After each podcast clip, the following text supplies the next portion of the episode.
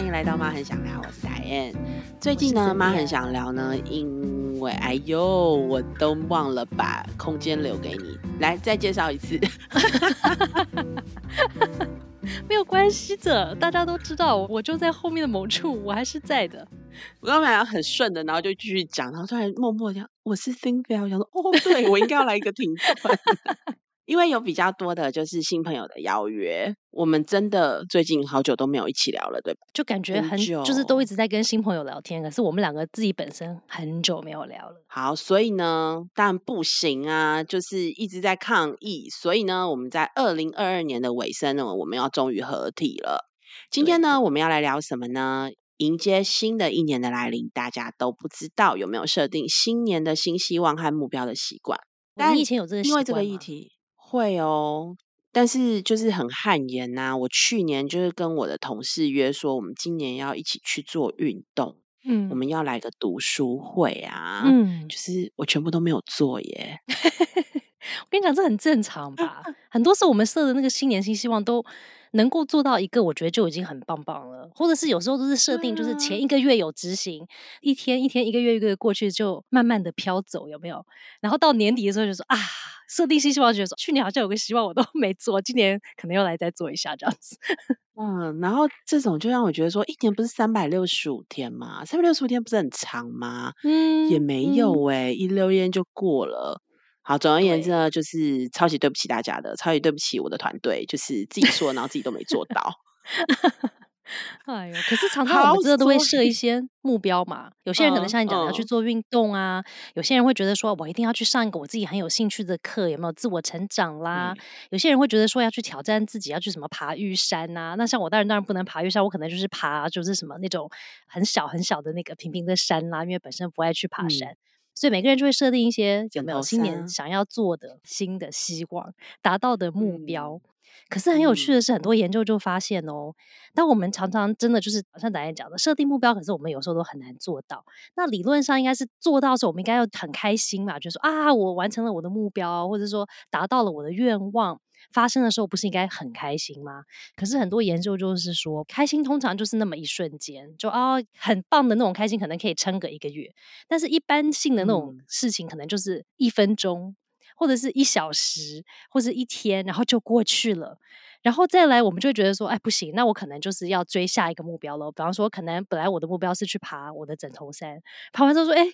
那就这样，那好吧，那我就要再去追下一个山呐，更高的山呐，更远的山呐。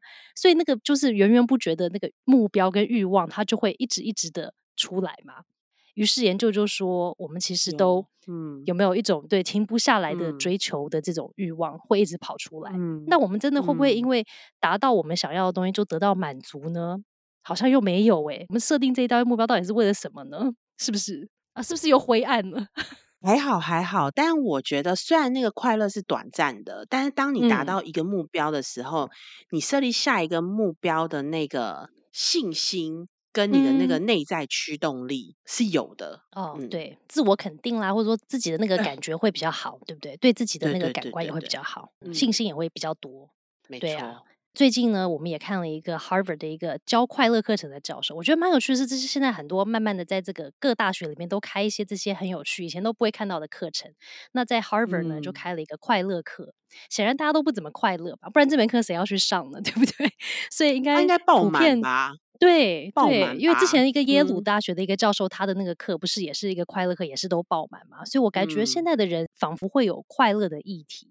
那这个可能就跟刚刚我们提到有关于我们常常会设立目标，然后我们就会觉得，我们只要设立目标，那我达到目标，于是我就会得到满足跟快乐这件事情息息相关喽。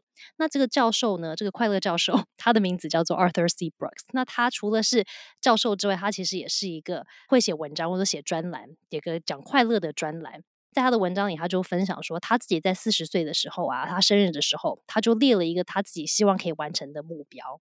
然后他的自己列的目标就是，他要写跟教跟重要议题相关的书，或者是专栏，或者课程。然后他要在很顶尖的学校教书，他要走遍世界去演讲。然后呢，或许要领导一所大学，或者是一个智库，就是 think tank 这样子。那 Arthur 就说呢，如果他自己想让他达到这些目标，他当然就会感到很满足啊，人生就很满足了。结果 Arthur 说自己在四十八岁的时候，他就发现，哎，我四十岁这个列的目标，我竟然都一个一个都达到了。他就说，他那个时候已经在他就业的大学得到了终身的教授级，然后同时也是一个智库的执行长。他真的就是到处演讲啊，然后也当时也是《纽约时报》的专栏家。只是 Arthur 发现说，他达到这一项上的这些目标了之后，都只带来他一个礼拜或是一个月的快乐，就快乐很短暂就过去了。然后呢，他就回头在想说，哎，那这样子对吗？他就想到说，大家应该都跟他一样，觉得说。感到满足这件事情等于得到我们想要的东西，但是 Arthur 就回头反思说，那他每一个礼拜花六十到八个小时在追他，这边完成他这个各个目标要做的事情。那但是他这个过程，他真的是如果这样子的时候，你付出很多，可是其实有时候一定会牺牲一些，你可能有得到一些东西哦，可是会牺牲一些东西，可能是你的家庭关系啦，可能是你自己的有没有放松时间、自我时间啦，对不对？所以他一定是有一个代价的。那他就在思考说，那我在追这些目标，真的是利多过于弊吗？那所以这个议题，我觉得我们在这个二零二零的年末的时候，我们就来好好的聊一下关于设定目标这件事情。它真的可以让我们更快乐吗？因为我其实我觉得大家设定目标都是希望可以成为可能更好的自己啦，更好的一个，比方说你是公司主管，成为更好的主管啊，更好的妈妈，更好的太太啊，各种更好的版本的自己。那但是这样子，我们就真的可以更好、更快乐吗？那可能在心理学里面，之前我们在想聊的时候，其实我们也聊过啊，就是有一个这个叫做享乐跑步机的概念。好，这是字是我自己发明的翻译。因为呢，在英文叫做 hedonic treadmill，那我想说，那这个翻译成中文要怎么翻嘞？所以我想说，好，那你就很有画面的觉得它就是一个享乐跑步机。那跑步机的概念就是原地在一个地方一直跑，一直跑，一直跑嘛，对不对？你感觉你一直跑，可是其实你都没有跑到任何地方去哦，你就是在原地一直跑的概念。那为什么会有这个心理学的这个 term 呢？就是有一个脉络的脉络，就是说，其实所有的生物，包括人类，也是一种生物嘛。其实我们的身体，就是我们的生理结构，就是要让我们都在一种最稳定的状态，一种平衡的状态，因为那个就是最利于我们可以生存的状态嘛。所以呢，像我们自己的身体，人类的身体，要帮助我们生存，它就会调节我们的呼吸啊，我们的心跳啊，我们身体里的水分、营养、脂肪等等，它就会试着去帮我们维持一种平衡。那也就是为什么有些时候我们会接触到一些刺激的东西，像毒品或者是酒精，有没有这些东西呢？它会就会暂时让我们的身体分泌比较多的多巴胺，就是一种会让我们感觉很愉悦的神经传导物质，对不对？让我们感觉很快乐哦，很愉悦的一个物质。那但是因为我们的身体又觉得说，哎，多巴胺太多了耶，现在对不对？失衡了。于是呢，他就会说：“哎，那我们这样太多太多了，大家要回到比较平稳的状态，这样我们才会比较容易生存嘛，对不对？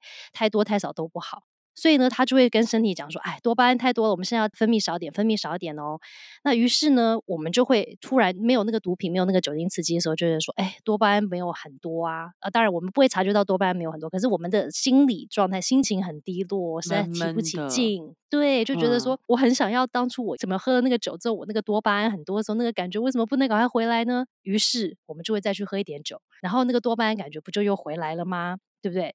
所以呢，这就是为什么很多人会进入可能毒品啦，或者是说酒精的一种 addiction，他就会觉得上瘾了，觉得说，哎，那个感觉很好啊，那我要继续那个感觉怎么办？我自己的身体没有它的时候就不能制造了呢，那我就只好依赖它。所以这个就是为什么会有一些可能对毒品或者对酒精的一些依赖的产生，就是这样来的。那为什么这个跟我们刚刚讲到那个享乐跑步机有关系嘞？就是呢，我们有时候达到目的的时候呢。也不能很持久的快乐，因为我们太快乐的时候，我们的身体就会说：“哦，快乐太快乐了也不行，对不对？”说我们要回到稳定的状态哦，要平稳的一些情绪哦，这样子我们状况比较好哦。所以，当我们自己对不对追这个可能啊某个东西让我觉得啊好开心、好满足的时候，突然很嗨的时候，我们的身体就会说：“哦，OK OK，很嗨很嗨，OK OK，那我们现在要回归平稳的状态了。”于是我们就会那个感觉就没有了嘛。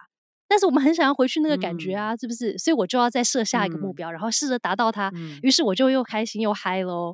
我们是不是就很像一直在这个享乐跑步机上一直空跑，一直空跑？有没有？像像那个以前有没有看过？像我们小时候有养那个仓鼠，对不对？一直在跑那个轮。我刚刚头脑有这个画面，就有点像那样子。他跑的超嗨的哦，对不对？他很开心哦。可是他跑来跑去不都在那个轮子上？一直空跑，那人其实就是这个 Arthur，他也是在讲说，其实我们每天在设定这些很多的目标，尤其是我们把很多自我价值啊跟成功的定义有没有自我认可，都跟这个可能比较外在的东西绑在一起。比方说啊，我可能要赚更多的钱，或者是我要权力再多一点，或者是我的声望要再好一点，这样子的话。我可能就会更满足、更快乐。那于是我们就会像可能追毒品或者追酒精一样，就是一直要追下一个成功，然后我们就会感觉很良好，感觉很开心，然后防止我们又进入可能情绪的低落嘛。于是我们就一生就一直在这个享乐跑步机上一直跑，一直跑，想要追那个快乐、幸福感，但是怎么样都不能持久的拥有它。所以这个就是在设定目标的时候，Arthur 说你要想一想，那你到底要设什么样的目标呢？对不对？诶，那我有一个问题耶。就是这个多巴胺啊，就是当我们身体分泌过多的多巴胺的时候，嗯，我们的身体会减少自己就是个多巴胺的分泌，这个是一种正常的生理的机制跟反应，是吗？对啊，文章上是这么说的。嗯，所以它一切都是要为让我们可以很持续的稳定这样。但是我觉得我看了那个 Arthur 的这个文章之后，我就想到一件事情，就是其实我们会列就是新年新希望嘛，包括我们可能企业，我们还会列就是明年的什么企业大目标啦，有没有企业要明年要达到的一些什么什么 KPI 之类的，对不对？嗯。然后我就想到，或许我们可以换个角度来思考我们定的这个目标啊，因为我同时我又看到另外一个文章叫做 Bucket List。那 Bucket List 在英文里面就是其实就让我想到一个电影，就。当年你有没有看过一个电影？就是 Jack Nicholson 跟 Morgan Freeman 他们两个在好像二零零八年的时候演了一个电影，中文叫做《一路玩到挂》，有没有？你有没有看过那电影？哦，我知道这一部，对不对？有没有很久了？你看这样讲讲，我们年纪蛮老了。是啊，是不是太年轻人可能没看过？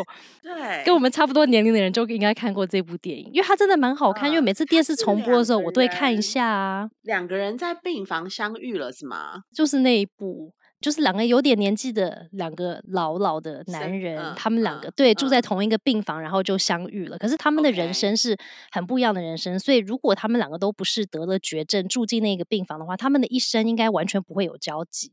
那他们为什么会有交集？就是因为他们两个都不小心得了绝症。然后得绝症就去住医院了嘛，于是我们两个就相遇了。那为什么这个电影要叫 Bucket List？那为什么又跟我们今天在聊这个设定目标有关系呢？就是要讲一下这个电影的名字，这个英文名字为什么要叫做 The Bucket List 呢？因为这个有点文化的这个底蕴，就是美国的文化在。那 Bucket List 就是在这反过来就是讲说，在美国呢，英文里面有一个说法就是 Kick the bucket，就是今天如果你说这个人已经 Kick the bucket，你说有点像一个 sling。意思就是说，这个人呢，就是已经生命结束，就是你已经死亡的时候，就是你 kick the bucket 了。那这个典故很多，就为什么要这样子讲呢？你看有很多不同的网络上就可以看到很多很多不同的说法。那有一个说法就是说，哦，以前在早早的年代呢，在你屠宰某一个动物之前，可能是一只猪或是一个牛，那你会把它倒挂在一个横跨在一个这个叫做 bucket 的横条上面。那这个动物它要被屠宰之前，它会挣扎嘛，所以它就会 kick the bucket 啦，它就一直踢踢踢踢踢，所以就是象征它的生命要死亡的这件事情。那另外一个说法是呢，这都跟死亡有关了哈，有点小小的灰暗。他就是讲说，很多人他如果想要自杀，就是用上吊的方式结束生命的时候，他下面会垫一个水桶，也就是英文的 bucket 嘛。那他要上吊之前，他就会把这个水桶踢开，所以他就 kick the bucket 喽。对，踢掉之后，那他就上吊，他就死亡了这样子。那为什么要用这个来讲 bucket list 呢？就是讲说有一个说法，就是啊，或许我们在生命结束之前，我们要列一个清单，就是有什么事情是在我的生命结束之前，我很想要完成的事情。所以当初这个一路玩到挂的这个电影，为什么要叫做 the bucket list 呢？就是因为在电影里面呢，Morgan Freeman 呢。他就是饰演一个做了四十六年的一个黑手的工作，就是脚踏实地的一个人。那他就结婚啊，然后养儿育女啊，就是个按部就班过人生的一个好好的人。然后他就是觉得说，我就是要满足我的责任啦。然后他一生就是在过着满足责任义务，他该做什么，他就脚踏实地的好好做的这样的一个人。但是因为这样，他就完全没有时间去完成他自己心中的一个人生清单，就是生命结束前应该要完成的事情，他都没时间去做啊，因为他就一直在脚踏实地的过人生。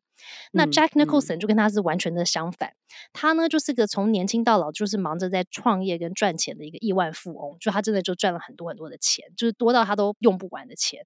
因为这样，他就根本没有时间好好去思考他的人生，他的 bucket list 到底是什么，他根本没时间去想。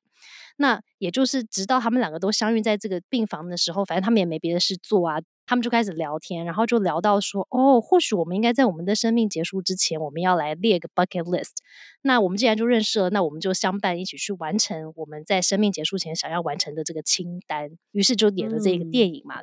为什么会想到这一大堆呢？就是让我想到说，对啊，如果我今天列我的新年新希望，其实不是列明年的希望，而是我要从，哎，要是我明年就生命要结束的时候，那我要列什么在我的 bucket list 上面呢？对不对？可能会不一样，我可能就不会说我要什么瘦五公斤啊，因为我明天就要死，谁差我五公斤，对不对？然后是我有可能会去设不同的，是完全不一样的思考，哎。对，所以我就觉得这件事情就蛮有趣。我从来没有从列一个 bucket list 的角度去思考，那我的明年新希望会是什么？嗯，对啊。你这样啊，我突然想到，就是在那个 Arthur 的那个文章里面，其实他有分享到，他有一位很好的朋友，在四十几岁的时候就患上了癌症嘛。嗯，医生就说他只有就是六个月的生命，但不知道发生了什么奇迹啊，就是他又活了下来，多了六个月的生命。然后就这样呢，他活了三十年。这三十年呢的每一天，他都感觉像是上天赐给他的礼物，所以他更享受就是每天跟他的太太还有女儿相处。然后我真的在我之前的就是工作经验里面认识了一个人诶，他也是四五十岁就患上了绝症嘛，嗯，然后医生也是说他就只剩几个月，然后他就是透过了这一段活着的期间，然后他去做了很多，因为他觉得就是被宣布就还要死亡了，所以他开始列一些他人生里面从来都没有做过的事情，然后他要去尝试，嗯，所以他应该就是呃五十五十几岁的时候就去学滑雪。嗯，然后对，真的去挑战一些就是可能我们一般不会想要去做的事情，然后放下了就是很多他以前很执着、很执念的一些可能绑住他，应该说生活的一些限制。嗯，对。然后我觉得他就人生感觉真的就是活得突然很辽阔。对啊。对，后来他还出了一本书，然后就是鼓励大家。其实我觉得好像是这样哎，就是有点像 author 讲，他觉得这多的三十年的每一天都像是一个礼物，真的他们都是多的，然后他们觉得好好珍惜。对，因为读了这个之后，我就真的想说，我一辈子还真的没列过 bucket list 哎，然后我就想说，好，那我想来，我来列一下好了嘛，就是预备节目，想说好，那我来试试看。结果我根本脑袋一片空白，我想说，天哪！我好像没有东西。如果我今天觉得说啊，我现在得了绝症，那我要做什么什么事情？我好像还列不出来。我想说，那这个到底是一个好事呢？表示我现在做的就是我如果死亡也就会在做的事呢？还是是这件事情是哪里怪怪的呢？怎么好像没有什么需要完成的事呢？于是这个东西让我想了很多。我想到底是怎么回事？你有想过吗？你有想过你的 bucket list 吗？你刚刚在讲，我就在想啊。然后我觉得可能第一件事情会先把工作辞了耶。嗯，我觉得我也想不到，但是我觉得想不到的解方，应该就是要把现在占据你最多时间的东西先删除，或是占据你最多心力的时间先把它移除。删去了之后，你可能才有办法去思考什么是你想要做但是还没完成的，在你要离开这个人世之前。嗯，哎，我跟你讲，你真的很有哲理哦。因为最近我在练老子嘛，对不对？老子里面就在讲有关于，就是我们每一个人，其实我们减少我们生活中的很多的东西，于是这样子我们就可以迈向道，有没有？他就是说我们要减少，有一点对啊。然后 Arthur 后来其实也讲到这个，Arthur 说他每一年啊自己生日，他也会做一个 bucket list。所以他不是说列新年新希望目标，可是他会列一个 bucket list。有趣的是，他说我们每一次列这个 bucket list 的时候啊，会分泌多巴胺呢。我都不知道这件事情，可能也充满了很多希望嘛。因为你要列很多这些你想要完成的事情，或者是新年新希望，它是充满了希望的了。我说哦，有新的期待，可能很正向、很乐观，对不对？我即将要做这些事情。所以 Arthur 说，其实我们的大脑会在这个列 bucket list 的过程会分泌多巴胺，于是我们就快乐。但是他说，可是这个又有一个负面的一边，就是因为我们列的这些所有的这些事情，它有点像我们的欲望嘛，要追求的东西。于是呢，其实又产生了很多的欲望跟这个执念。那当时 Arthur 说呢，他说他的练习就是这样，他会很诚实的列出他自己觉得他很想要，但是他跟别人讲出来很不好意思的，他全部都会很诚实的列出来。比方说，他可能是很物质的东西，我想要买一部什么红色法拉利，或者是说，呃，我想要得到什么权利、什么声望，或者是很渴望某一个人很欣赏他，就是我今天做这件事情，我希望我隔壁邻居觉得我很棒，有没有之类的？他觉得他讲出来实在是很不好意思的，他都把它很诚实的列出来。然后呢，Arthur 说他会想象五年后他自己很开心、很平静哦，就是充满很清楚的人生目的跟意义在过生活的他。然后他就回头来再看一看，说好了，那哪一些东西可以帮助我过这样子的生活呢？那他就列一列，他就发现说，很多时候这些东西都比较属于内在的，大部分都会跟爱啊、跟关系啊，或者是跟更深的人生意义有关系。那也可能会跟他，比方说跟他的信仰、他的家庭、他的友谊，或者是他去服务他人这样子的一些事情有一些关系。那他就会把他这个第一个这个 bucket list 嘛，就是第一个清单比较属于外在的一些有没有的东西，嗯，跟他这个另外一个这个 bucket list 对在一起看。那很多研究就显示说，当我们就是追求很多外在的满足，就大家都会讲说啊，你就知道这个是空的，啊，或者说有没有它是个梦幻的啦？那你追着它就是一直就是没有办法很持久的一个幸福感。哎，我理论我们都懂，但是我们也很难不追嘛，对不对？好，所以他就会看看这两个清单的时候，他就会看看说，好了，那我的时间就只有这么多，一天就二十四小时，那我的关注能力也就这么多，那我的资源也就这么多，所以这两个清单就是我没办法全部都拥有，它会互相竞争我的有限资源嘛。所以他就会看看这个 bucket list，说好了，那现在怎么办呢？对不对？两个欲望都有啊，两个人没有什么不好。那但是，因为他说有欲望其实并不坏嘛，因为我们是人，所以我们一定会有某种欲望。但他也知道说有一些欲望，它就是纯粹是欲望，它没有办法带来长久的快乐感。那他也知道说，有一些时候我们列下的这个目标或者地方，他其实可以，如果他跟我内心可能更深处的一种价值更契合的时候，其实就可能得到长久一点的快乐的机会就大一点。所以他比了他的两个清单之后，他就说：好，那这个东西这个欲望，他的目标跟我内心深处的这个希望或是价值比较契合，那我就把它留着。那如果这个目标它就是比方说像那个得到邻居很钦佩啦，或者是一直很想要停不下来的那个追求。他说：“那他就会把它放到另外一个叫做 reverse bucket list 上面去。意思就是 reverse bucket list 就是我们要把它尽量减少的东西。那 Arthur 就说啦，那像他做这个过程里面，他就会像他自己很渴望得到某个人的可能仰慕啦。他列了这个 bucket list 之后，他不是又列了这个 reverse bucket list 嘛？